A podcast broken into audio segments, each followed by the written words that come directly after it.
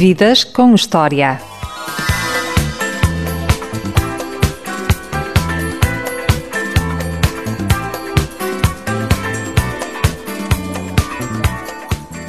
O meu convidado desta emissão é um ícone da nossa cultura. Tem 84 anos e é ator há mais de 64. É um apaixonado pela vida, pela cultura e pelos animais. Boa tarde, Sr. Rui de Carvalho. Muito boa tarde. Muito obrigado por ter aceito o convite. Eu é que agradeço pelo vosso convite. É um convite ultra. É. Ultra FM. O cão continua a ser o melhor amigo do homem? Os meus são. É claro que os cães dependem muito da maneira como são tratados. Se forem tratados para a violência, são violentos. Mas se forem tratados com amor, só dão amor. Só retribuem amor. Não retribuem mal nenhum. Às vezes, coitadinhos, como qualquer pessoa, têm momentos maus, não é verdade? Ou zangam-se, ou porque os pisam, ou porque os puxam os cabelos. Normalmente as crianças que adoram cães, normalmente puxam-lhe muito os cabelos, e os coitadinhos às vezes rosnam e chateiam-se com isso. Bem, mas nós também, se nos puxassem o cabelo, também rosnávamos, não é? Rosnávamos, também ralhávamos, não é verdade? Pronto, mas é, esse meu, essa é a minha paixão pelos animais é grande, não é só pelos cães, é por todos os animais de uma maneira geral. Eu fui de cavalaria, fui, fui quando fui militar, na altura na minha vida, aos 20 anos, fui militar, fui de cavalaria, portanto também gosto muito de cavalos. Como gosto de todos os, eu tenho de pena não fazer festas aos leões, aos tigres, enfim, todos. Há, há, alguns animais de que tenho medo, os répteis sobretudo, esses não sei, não, não sei distinguir se são venenosos ou não são, se, se mordem ou não mordem, e isso é que me faz mais impressão, mas de qualquer maneira, se puder também não os mato. Até, aliás, Aconteceu que uma vez em África eu estava no, num parque chamado Kisamba, em Luanda, perto de Luanda, e, um carro passou sobre uma. uma como é que chama? Uma sarucucu.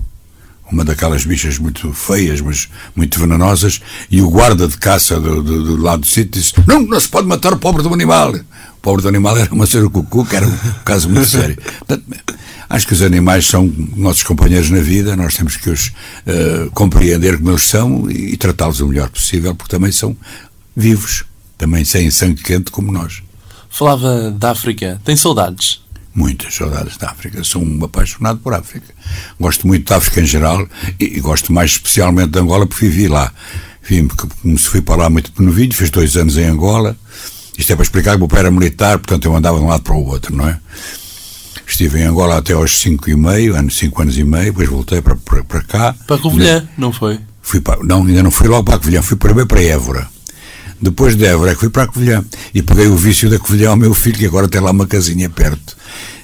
É uma terra muito bonita, a Covilhã é uma terra que eu gosto muito também, onde eu vivi, onde eu fiz a instrução primária. Com Alçada Batista, como colega? Fui colega do meu colega de carteira, foi. Andámos, estudámos juntos, ele tinha a minha idade, tinha mais um mês ou dois que eu, uma coisa muito curta. Quem diria que naquela carteira estavam ali dois génios da cultura é verdade, portuguesa. É verdade, ele era mais do que eu. Era um grande homem da literatura portuguesa. Mas quer dizer, fiquei muito pegado à, à Covilhã. Como tenho outras terras que gosto muito, a terra do meu pai, que era Vila Real Trás dos Montes, eu gosto muito de uma outra terra que não sei porquê, talvez eu tenha sido o burro que levou Santa Mafalda, né? eu fui o burro e ela foi em cima de mim, que é Aroca, é uma terra que eu gosto muito, gosto muito de Aroca, gosto muito aqui desta zona de, do Ribatejo, de Vila Franca, gosto muito desta zona toda aqui, e são cidade, até ao Porto Alto, ir comer umas enguiazinhas, um, um ensopado de enguias, andar aqui, já fiz aqui filmes, aqui nesta zona, Fiz aqui o domingo à tarde, andei aqui nesta estrada do, que liga Vila Franca ao Porto Alto. Uh, fiz na, na Quinta dos, da, dos Palhas, que agora até é de um, de um, de um antigo empresário nosso do, do, da televisão, que é o do parente. Acho que tem a Quinta dos Palhas, ele comprou a Quinta. Eu tenho dado muito, gosto muito desta zona. Eu gosto muito de plano, gosto terra plana, uh, gosto de, não gosto de ter limites à minha vista, embora goste das serras, também gosto, mas gosto que os meus olhos se espraiem e andem por aí fora e eu sinta o horizonte seja feito por mim e não feito à, à, maneira da natureza. Eu é gosto de, de arranjar o meu horizonte. Gosto muito de mar, gosto muito de viajar de mar. E agora, no dia 22, vou andar 14 dias a bordo de um navio. Vou fazer um cruzeiro para ver se descansa um bocadinho. Em que medida o pai militar e a mãe pianista clássica influenciaram o Sr. Rui de Carvalho para ir seguir a carreira teatral? A influência é fácil. Meus pais eram viúvos, os dois, casaram. Tinham filhos dos dois lados. A minha mãe tinha dois filhos, o meu pai tinha dois filhos. E eu nasci, era um menino sozinho, este barulho que ouviram as tripas do meu filho. uh, mas já passou. Ora bem, uh, acontece que eu tinha dois irmãos atores, da parte da minha mãe. A minha mãe tinha dois filhos atores, o meu irmão João e a minha irmã Maria Cristina. E foi fácil para mim contactar com a vida teatral, com a gente do teatro e, e ter, no fundo, um bocadinho de jeito para representar. Quer dizer, se eu não tivesse jeito nenhum, não seria, seria outra coisa qualquer, mas realmente tive, tive facilidade de entrar no meio, porque já o conhecia muito bem, ia lá desde a barriga da minha mãe, que eu, que eu conhecia as pessoas do teatro. O meu pai, que era militar, mas tinha uma paixão muito grande por tudo que fosse cultura, teatro, música. Bem, o meu pai adorava tudo que fosse espetáculo. Por isso conheceu a minha mãe porque a minha mãe acompanhava a minha irmã no Teatro Nacional e o meu pai também ia lá visitar os, os amigos tal, os colegas, os colegas não, mas os, os, os atores que ele era muito amigo. Normalmente dava-se muito bem como gente do teatro, meu pai. E depois teve um filho ator que ele gostava muito, não me contrariou nada, deixou-me ser ator, e a minha mãe ficou, como calculam, felicíssima, porque era, era da arte, era da música e também tinha muito jeito para representar, a minha mãe. E foi com ela que participou na primeira peça na primeira infantil. Peça, exatamente, na história da carochinha. Eu entrei na história da carochinha eh, a fazer um pequeno papel, um mosquito, não é verdade? Um ardina, não era? Era um ardina, a vender um jornal, um mosquito. E, e foi aí que comecei, que eu entrei. Depois tive um hiato grande, depois recomecei aos 15 anos aos 15 anos no Teatro da Mocidade Portuguesa, dirigida por um grande homem do teatro português chamado Francisco Ribeiro Ribeirinho, era quem dirigia a companhia. E foram meus colegas a Fernanda Borsati, o Armando Cortês, o Canti Castro, o Pisani Burné, vários atores que depois foram atores na, na sua vida na, na, sua vida profissional, foram seguiram a profissão de atores e que, nos, e que nos acompanhámos durante muitos anos. A maior parte já se foi embora, já cá não está, não é verdade? mas tive colegas muito bons. Eu, eu estou a sobreviver a gerações de atores. Eu, me entristece um bocadinho, embora seja um homem feliz, porque os novos também são meus amigos. Eu tenho muitos amigos nos atores novos que me consideram muito, que me tratam muito bem e que me pedem às vezes conselhos e a quem eu dou conselhos sem, sem nunca os ferir, porque eles têm cada uma maneira, a sua maneira de pensar na representação e na forma de estar. É claro que não gosto daqueles que veio para, para a montra, tem que se vir para a profissão, porque é uma profissão de amor, uma profissão que dá muito trabalho, as pessoas julgam que não dá, mas dá, dá, é uma profissão em que se trabalha muito, em que se perdem muitas horas, em que se, por vezes nos afastamos da família e temos que arranjar sistemas para estarmos mais juntos, uns com os outros, mas é uma profissão que eu eh, digo quando os que chegam à, à minha idade, ou os, ou os que partem antes, mas que chegaram ao fim da vida a representar, chamo-lhes atores de bengala. São aqueles que tra trabalham até ao fim. Hoje em dia, acha que ainda há jovens que são atores por vocação? Ou há muitos que querem ser há, graças a Deus, muitos. por mediatismo e pela fama? Há, há os imediatistas, há, toda há muitos que gostam porque, para aparecer, não é? Mas não, mas há muitos, felizmente, que gostam mesmo da profissão que escolhem. Tanto que é assim que muitos deles que entram para a televisão, entram para as telenovelas, entram para as séries de televisão, depois querem ser atores de teatro. A maioria quer ir fazer teatro, ir representar de corpo inteiro porque no teatro representa-se de corpo inteiro. Temos que saber fazer tudo. Falar bem, ter uma boa voz, ter um corpo trabalhado, saber andar no palco. Na televisão, o, realizador tem muita influência. Pode fazer de um bom ator de um canastrão muito grande, se ele quiser. Não é verdade? Isso, eu não gosto de dizer isto, mas é verdade que alguns, alguns são bons atores porque o realizador os faz ser bons atores. O que é que o teatro dá que a televisão ou o cinema não dá a um ator? O, o, o, eu já descobri que dá, tudo, todos, todos dão calor humano. Uh, o teatro dá a aproximação ao público, o público estabelecemos uma empatia com o público, uh, o calor vem de lá, nós sentimos o chorar, sentimos o, o rir, sentimos o, que estão com atenção, sentimos tudo. Pela posição, até que como se sentam sem olharmos, nós sentimos que estão com atenção. Ora bem, mas uh, depois dizem, mas quando comecei a fazer televisão e cinema, eu pensava que estava sozinho. Sentia um, um tipo de nervos diferentes. Sentia no, no, no, no teatro, uh, mexia muito com o meu intestino com o meu xixi, com aquelas coisas todas. Na televisão ficava gelado. Mas um dia descobri que não era, não ficava gelado. Porque os cameramans, os, as pessoas que trabalham no som, as pessoas que fazem a limpeza do palco, os adressistas, os, os maquinistas que fazem, preparam os que estão dentro da sala, não me quero esquecer de ninguém, os que estão na regi, estão também a ver-nos. Também nos transmitem calor. Também nos transmitem calor. Portanto, eh, continua a haver calor.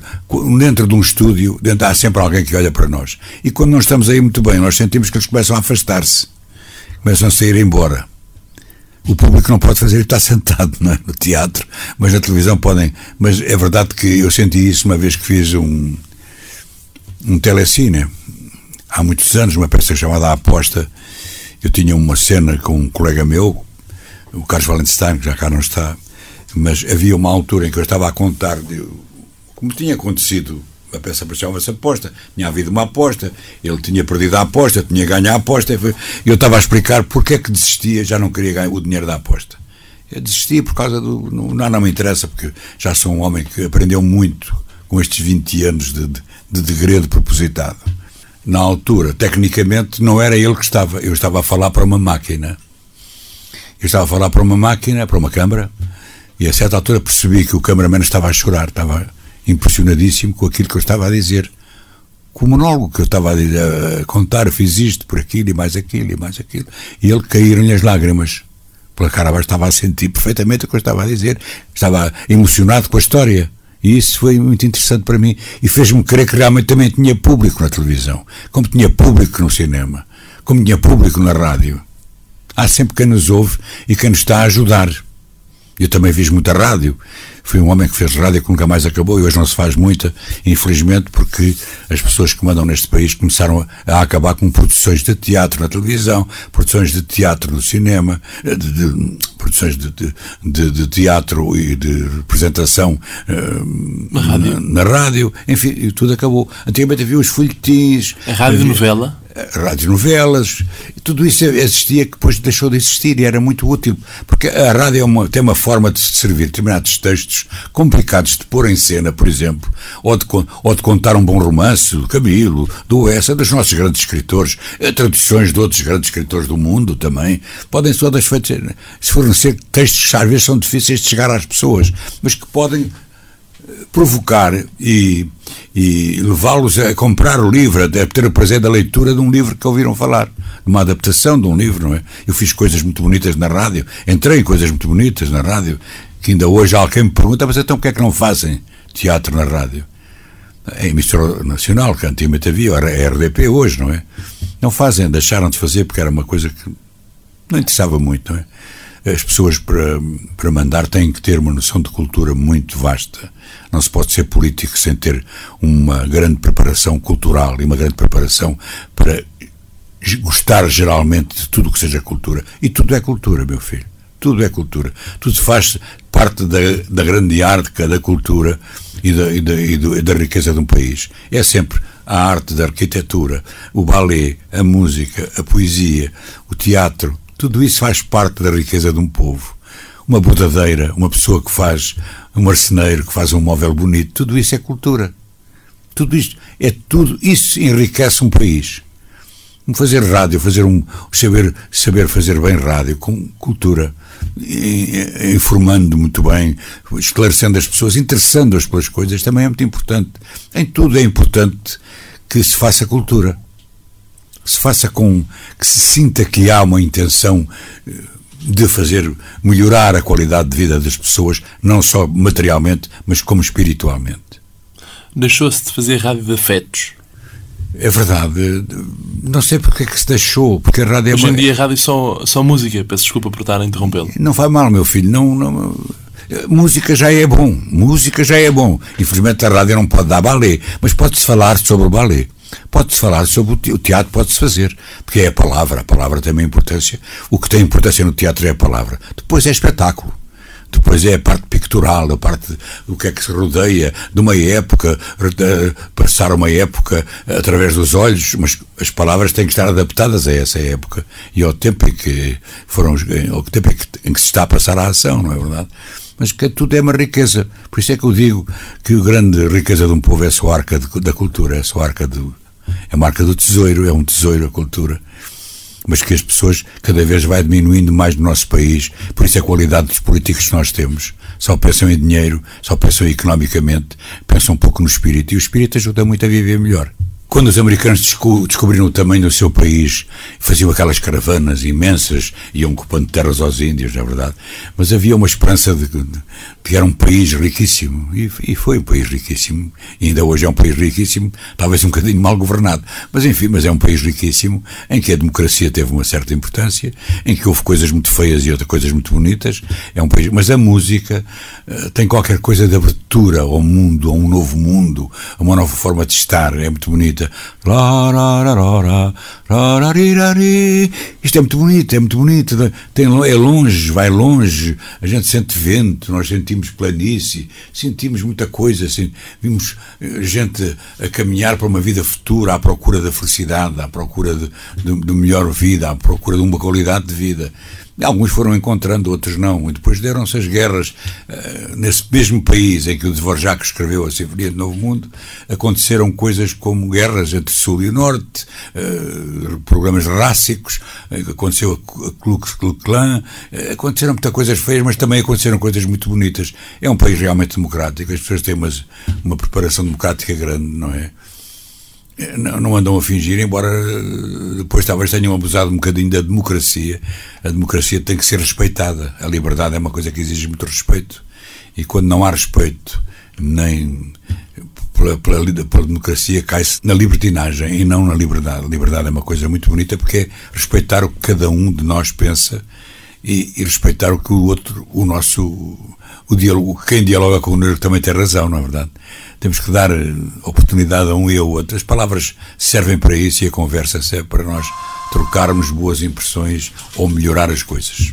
Por falar em liberdade, em que medida a Revolução dos Escravos influenciou a sua forma de estar na vida?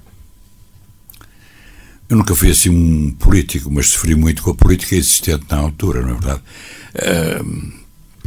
A, a, Revolução de Abril foi uma revolução muito bonita, quer dizer, uma revolução com flores.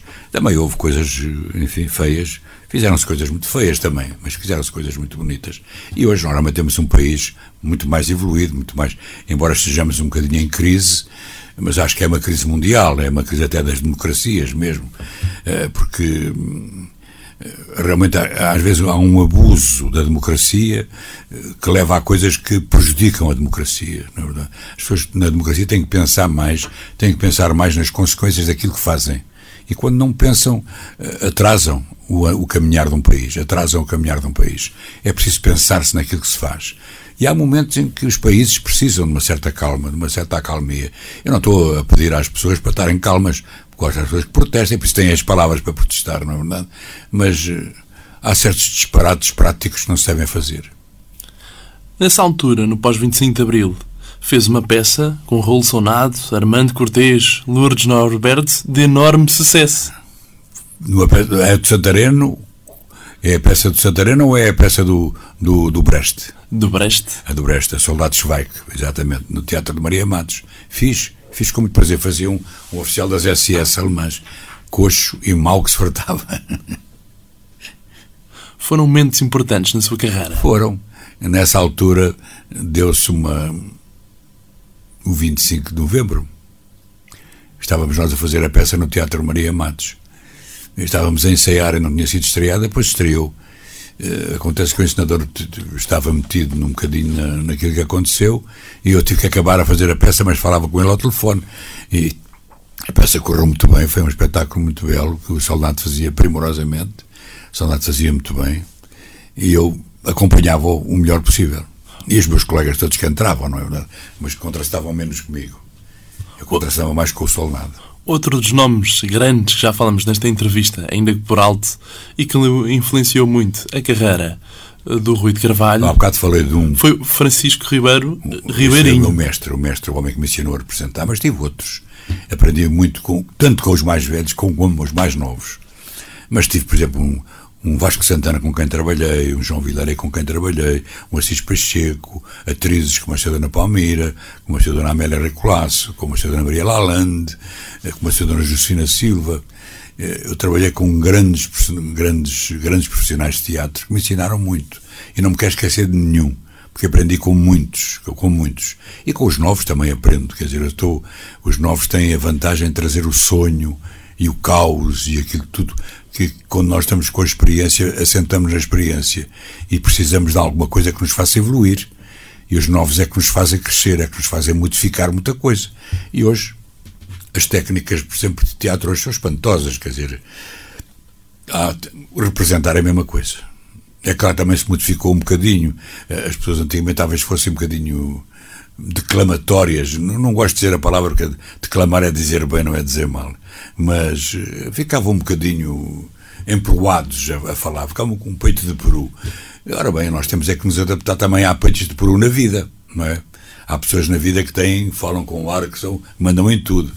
Esses são os chamados, dizemos, são vaidosos, são assim, são assados, só pensam neles, mas há os humildes também. É? Nós temos que fazer tudo e temos que encontrar o tom certo para cada um dos personagens, para cada forma, cada boneco que nos vai aparecendo, cada personagem que nos vai aparecendo, temos que encontrar o som certo e a maneira de estar e a capacidade de falar. Normalmente, nós começarmos a ler, por exemplo, o Shakespeare e o Molière e, e os grandes escritores eh, que deixaram grande obra ao mundo eh, normalmente a gente do povo é que pensa melhor.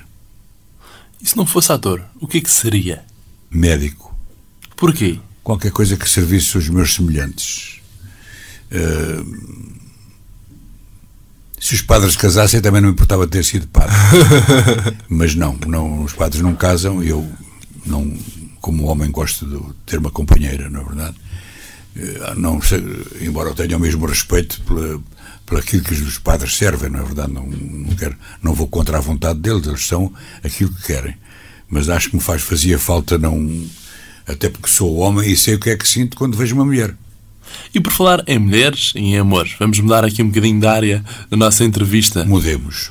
O arroz de polvo ainda é o prato mais romântico que já saboreou? Não é o mais romântico. Acontece que foi aquele que mais imediatamente me pôs a falar com a minha mulher, porque nós estávamos no Porto, numa pensão. No, no Bolhão? No Bolhão, exatamente. E estava, ela estava numa mesa em frente, eu estava a catrapescal, e ela, é claro que ela fazia um ar que não, não percebia nada de mim, mas a certa altura olhei para ela, ela estava a fazer assim, estava a tirar uma pedra do, do arroz de polvo. E eu também estava ao mesmo tempo a fazer a mesma coisa. Eu disse, uma pedrinha, não é? E ela disse, é, é, é uma pedrinha. Olha, foi aí que começou a nossa coisa. É preciso esclarecer as pessoas, as mais novas, as mais velhas não, que antigamente o arroz era vendido a granel. A gente queria um quilo de arroz e ia comprar. Ele tirava o arroz lá de uma, uma saca, deitava, e o arroz trazia pedras. Hoje não, hoje não há pedras no arroz. Hoje o arroz não precisa ser lavado. A gente deita o arroz dentro do tacho e come. Mas antigamente não precisava de ser lavado, limpo, tirar as pedras. Tá. E aquele arroz de polvo que eu estava a comer com a minha mulher ao mesmo tempo no bolhão tinha uma pedra. Qualquer dos nossos pratos tinha uma pedrinha. Não sei se de outras mesas não haveria mais pedras, mas aquela mesa da minha frente é que me interessava, que era a minha Ruth. Acredita em coincidências? Acredito que há qualquer coisa que nos aproxima. Quer dizer, eu já andava atrás dela há que tempo, porque ela, estava, ela era bailarina também. Minha mulher era formada em História e Filosofia, mas também dançava. Isso era uma aproximação à minha vida profissional. Eu estava no Coro de São Carlos, estava a ter ao Conservatório, ao mesmo tempo. Eu estive no Coro de São Carlos, fui corista de ópera. O coro era amador e eu, ao mesmo tempo, tirava o curso ao mesmo tempo uh, estava a cantar no São Carlos, nos coros, claro, no coro São Carlos.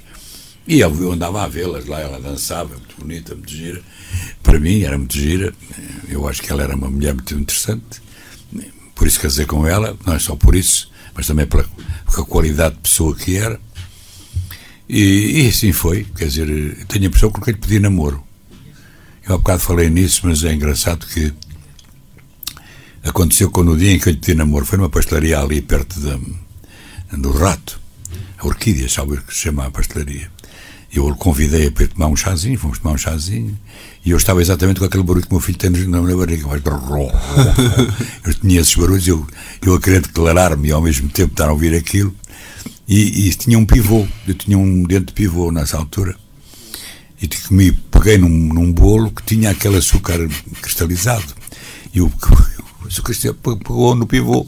Eu queria falar. Eu, eu, eu não sei se as pessoas estão a perceber a aflição que eu tive, é que andava ao pivô metido no meio daquilo. Bom, enfim, são coisas cómicas que nos acontecem na vida.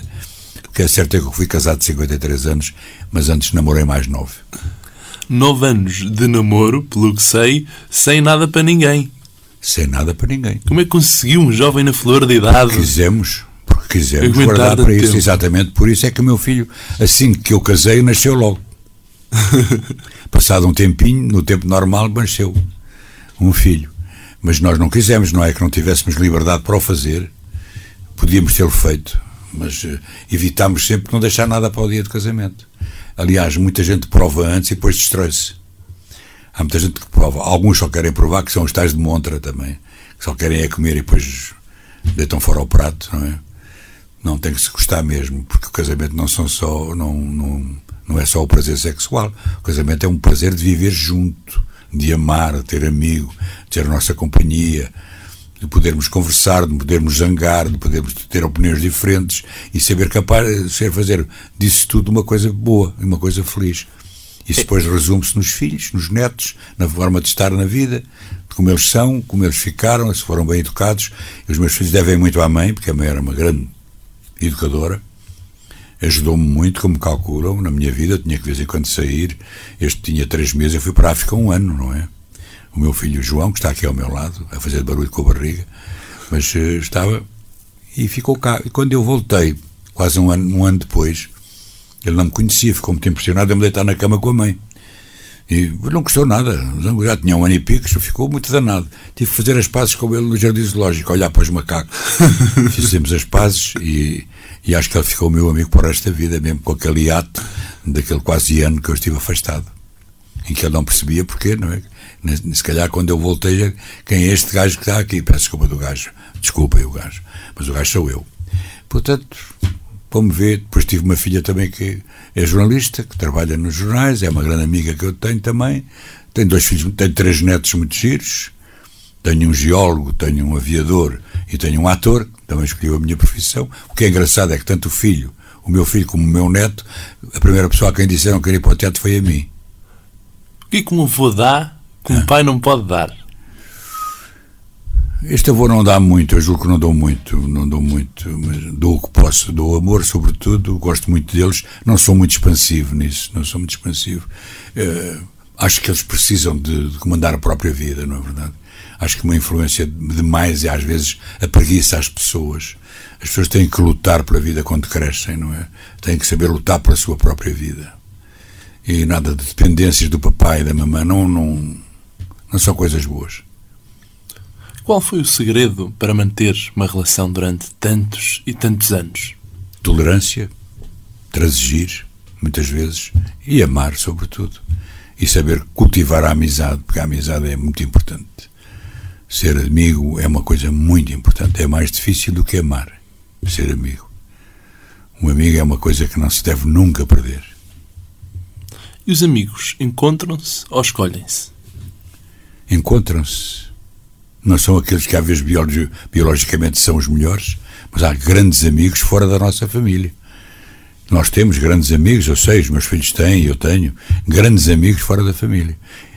E esses amigos, quando nos desiludem, é, é, é tão grave como, como um filho desilude um pai ou uma mãe, não é verdade? É a mesma coisa. E há amigos que se perdem, que vão embora da, desta vida, que nós sentimos uma falta quase que familiar. Acontece isso muitas vezes. E acho que aos meus filhos já aconteceu isso também. E, e, e eles foram educados, julgo eu, a amar. A gostar das coisas, a gostar de música, a gostar de arte e a gostar da vida material também, porque também gostam de ganhar a sua vida e ter possibilidade de a poder gozar pelo meio, de, pela, pela, pelo pagamento do seu trabalho e pela sua, da sua entrega à profissão que tem. Eu acho que o meu filho é um, um ator, um belíssimo profissional também. É um ator profissional muito distinto também. Tenho um, um outro, outra filha é uma jornalista muito distinta, sabe muito bem o que é que faz. Agora até está, estão hoje a trabalhar nas câmaras. Uma está em Cascais, outra está em, em Vila Franca de Xira, o meu filho. Como sabem, é vereador da cultura aqui. A minha filha trabalha como jornalista no, no jornal regional da, da, da, da Câmara Municipal de Cascais e está lá a fazer um trabalho que ela gosta. São filhos que servem os seus semelhantes.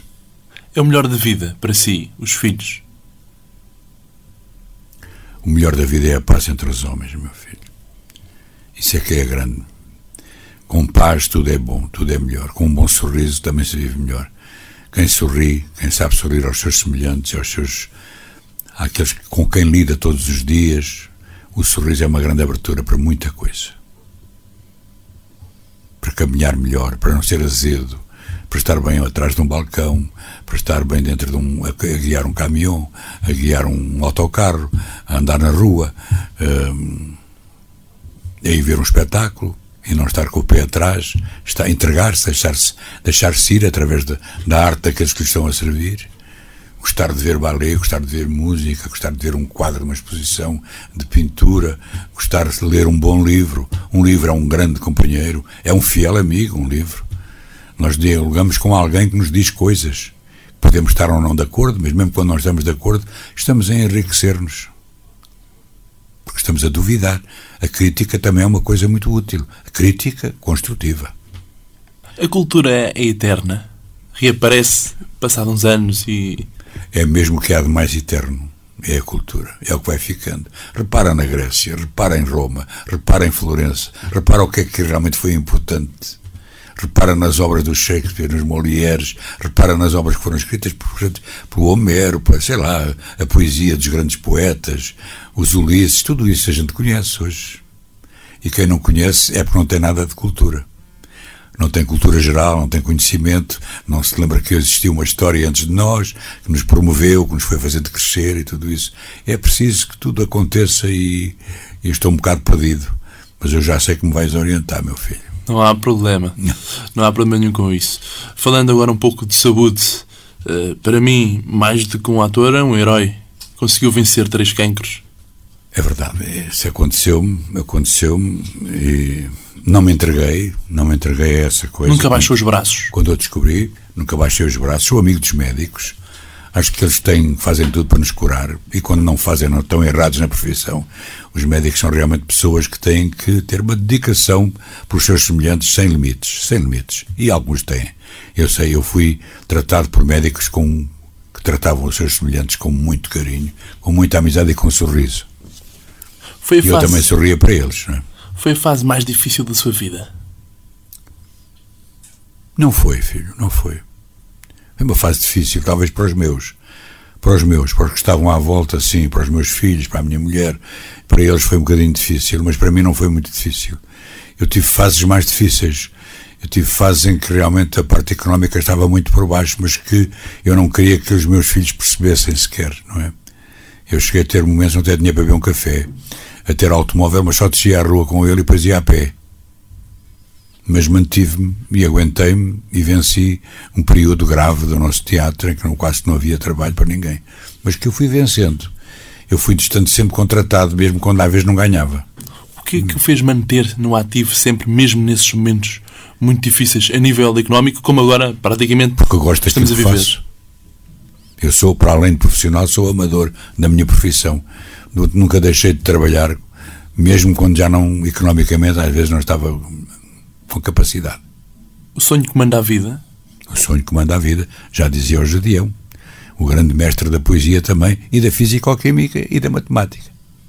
E o Rui Carvalho nunca deixou de acreditar, mesmo nesses momentos muito difíceis economicamente, que ser não, autor nunca era deixei, tudo para não si. Tinha um fim, tinha um fim de criar dois filhos e de manter uma união como tive e uma casa feliz e uma família feliz à minha volta, com certeza. Não só aqueles que eram meus da minha parte, como daqueles que pertenciam à família da minha mulher, com quem eu também estabeleci relações muito, muito amigas depois. Antes foi um bocadinho difícil vencer-lhes os, os convencimentos que tinham que a gente do teatro era toda maluca. Nem todos somos, nem todos somos boêmios, somos gente normalíssima que temos os nossos problemas, temos filhos, temos a renda da casa, temos isto, temos aquilo. Eh, as pessoas é que julgam que nós não fazemos nada, que chegamos ali, improvisamos, temos jeitinho, temos lata. Não, a lata não chega para ser ator. O que é preciso para ser bom ator, Rui de Carvalho? Primeiro, respeitar os nossos semelhantes, aqueles, aqueles que nos veem, depois respeitarmos a nós próprios e, sobretudo, os nossos colegas. Um respeito enorme pelo trabalho deles e por aquilo que eles podem servir. Um colega que dá uma boa deixa melhora muito o nosso trabalho. E é um apaixonado pela arte de representar? A paixão comanda tudo. Exatamente, eu gosto é de representar. E quando me perguntam se mais no teatro, mais no, na televisão, ou mais no cinema ou na rádio, eu gosto é de representar. É claro que o teatro é, é o que nos traz mais calor, mais proximidade com as pessoas e é que nos exige mais. Exige de nós um tratamento físico grande, físico-técnico, na verdade, um trabalho de voz, um trabalho de saber estar em cima de um palco, vestido de várias maneiras e saber estar vestido de várias maneiras que convençam o público que é verdade. Como ator de teatro, quais foram as peças que mais marcaram a sua vida? Eu tive uma que me marcou muito. Uma peça de um grande escritor português chamado José Carlos Pires, marcou-me muito, que era o Render dos Heróis. Mas tive outras, fiz o teatro de muito bom, fiz o Rei Lear, fiz o fiz o, uma peça de Duran Matos chamada O Rómulo Grande, fiz, no, fiz muito Shakespeare, fiz, muita fiz muito teatro português também, eh, em 64 anos de profissão, 64. Já fiz tanta coisa que às vezes já nem lembro o que fiz. Embora tenha gostado de fazer, mas quando começa a aflorar à minha memória uma coisa que se passou há muitos anos, ela vem, ela vem é como se tivesse uma gaveta, uma coisa que se abre, que eu tiro, e começa a vir, começam a ouvir as palavras, e o autor, e a situação, e o sítio. E, por exemplo, no outro dia fui a uma inauguração, à reinauguração de um teatro em Felgueiras, e veio-me uma história à cabeça imediatamente. O meu filho, com dois anos, entrou em cena nesse teatro, pela primeira vez, com a mão do Vasco Santana. Quando esse teatro ainda o teatro é fechado muito tempo, durante muito tempo não, não funcionou. O teatro hoje está uma, uma, uma, beleza, é um teatro muito bonito, como há mais que têm sido reabertos e reinaugurados, há muitos mais e, e julgo que hoje devíamos aproveitar mais, cada vez mais esses teatros, mas economicamente é um bocado complicado, é preciso perceber isso. Quem pensar economicamente e vir quanto é que custa um hotel, quanto é que custa um caminhão, quanto é que custa uma deslocação, começa a ver que é um bocado difícil deslocar uma companhia de teatro, por exemplo, não é? Mas uh, ajuda-me, meu filho eu perdi-me um bocadinho agora. Não, não se perdeu nada. Não. Estava a falar da dificuldade económica que é Sim, tudo ser uma peça de teatro. Mas uh, eu normalmente gosto sempre dos filhos que crio. Os filhos teatrais, não é? faço todos, desde o pequenino ao maior, ao protagonista ou ao papel secundário, eu faço com o mesmo carinho. E o Rei Elias, em que medida marcou a sua carreira? Foi a consagração para o grande público, para a nova geração de grande eu público? Eu gostava muito do Rei Lear. Qualquer ator que chega à minha idade, gostava de fazer. Eu já fiz o Rei há 14 anos, tenho 84, e acontece que o Rei veio ter comigo. Eu gostava de fazer, mas nunca pedia ninguém para fazer. Mas lembraram-se que eu podia fazer. E pediram autorização para eu fazer, porque acho que é preciso autorização para, para fazer determinados papéis no, no teatro. E autorizaram que eu fizesse. Portanto, também fiz um, um, uma peça que gostei muito, chamada Minetti, no Teatro Nacional, em que eu estava uma hora e 55 minutos em cena. O meu filho é testemunha, porque estava em cena também comigo, mas não falava, ninguém, ninguém me respondia. Era um monólogo que eu tinha que fazer. Era um ator que pensava que ia fazer o Rei Lear, mas não se sabe se ele ia fazer ou não ia. Mas foi, foi, acabou por fazer. Eu tive uma hora e 55 minutos em cena durante um mês e meio, algaleado. Três meses algaleado a representar? Um mês e meio. Um mês e meio. Muito duro. Mas nem aí pensou em deixar por um não, só segundo não, o palco. Eu pensava só esse me arrebentava o saco com o xixi. Era a única aflição que eu tinha, mas em cena esquecia-me. Essa foi a Algália, provavelmente, Agora, mais por exemplo, no Rei Lear, no Rei Lear tive um prazer enorme e na, o Palhaço de Mim Mesmo tive um prazer enorme em trabalhar com o meu filho. É uma peça autobiográfica, o Palhaço de Mim Mesmo. Não. Não será biográfica, mas eu gosto muito de palhaços, tenho uma paixão por os palhaços, tenho, eu gostava de ter sido palhaço, ter tido graça para ser palhaço, não é? Porque acho que é uma profissão muito bonita, muito bela, que em Portugal talvez não digam são palhaços. Nós quando dizemos a palavra palhaço é quase sempre para deprimir, para, para, para chamar, para dizer mal. É um gajo que gajo é um palhaço então. É injusto para o palhaço isso. É claro que há palhaços bons e palhaços maus, como pessoas como pessoas. Mas o boneco em si é, um, é uma figura extraordinária. É uma figura que, mesmo que esteja a sofrer, tem que fazer divertir os outros. Como atores, é difícil estar bem disposto quando se está mal disposto ou triste? Olha, meu filho, há um momento qualquer que eu não te sei dizer como é que é, em que nós temos um clique e que nos desligamos da nossa vida civil, da nossa vida particular e vamos para a cena e entregamos-nos. Isso é nosso dever profissional. Depois continuaremos a sofrer. Eu há bocadinho falei que eh, trabalhei com um irmão morto e com, e com, e com uma minha mãe morta. Com, trabalhei com essas situações, portanto, não é fácil, não é? Mas. Eh, nós de, deixamos a vida atrás das costas e vão-se em frente. É um quarto de hora, 20 minutos, até entrarmos em cena, depois parece que tudo se esquece e chegamos ao fim e tornamos a lembrar-nos no camarim quando estamos a limpar a cara, se a temos pintada. Se pudesse entrar numa máquina do tempo e voltar atrás, faria alguma coisa diferente? Acho que não. Acho que não. Acho que não. Acho que não. Se fosse um dia ministro da Cultura, incitava as pessoas a a serem mais apaixonadas pela cultura e trabalharia mais pela cultura. Se fosse ministro um dia, mas não serei nunca. Atualmente, sem ser ministro, mas sendo a referência entre os atores portugueses e do público português, como analisa a cultura no geral e o teatro no particular? É, a maior parte das vezes as pessoas que mandam neste país não têm referência nenhuma cultural. A referência deles ou é económica, ou é a pensar neles, ou a governarem-se à custa de. Há, há, boa gente, com certeza, mas alguns têm abandonado, deixam-se de políticas, não é verdade? Porque é preciso uma pureza muito grande para ser político e é preciso uma pureza muito grande para ser artista. Agora vamos entrar na última fase da nossa entrevista, que é direta à cabeça. Eu dou duas hipóteses, o ator Rui de Carvalho vai escolher uma delas e depois vamos terminar com a última música, escolhida, como é óbvio, pelo meu convidado. Pedimos Benfica ou Sporting? Ai, Jesus. Acho que já disse qual é o meu clube. E estou, com este ai Jesus, estou a dizer, ora rapaz, treina-me lá esses rapazes bem. Esquerda ou direita? Eu não sei, há gente de esquerda que vive à direita e há gente de direita que vive à esquerda.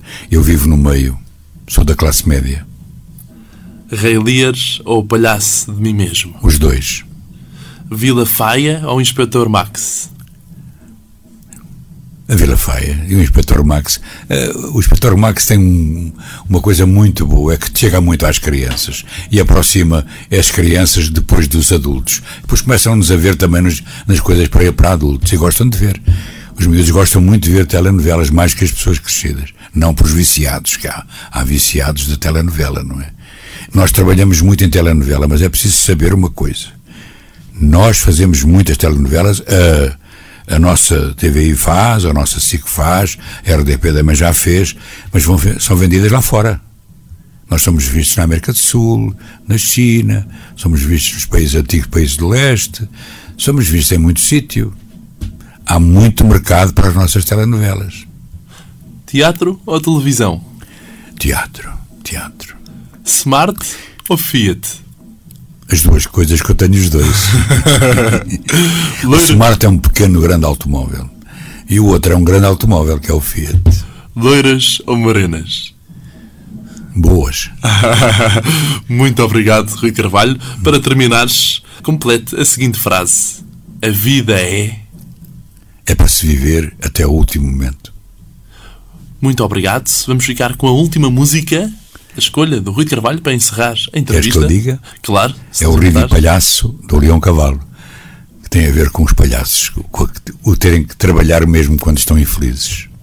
Hoje posso ter a certeza, e você que está aí em casa ou do outro lado do som, que não tive nada triste, bem pelo contrário, estive muito, muito orgulhoso e muito feliz de ter tão importante convidado à minha frente o grande ator Rui de Carvalho, um senhor da cultura portuguesa e um ícone da mesma. Muito obrigado. Muito obrigado.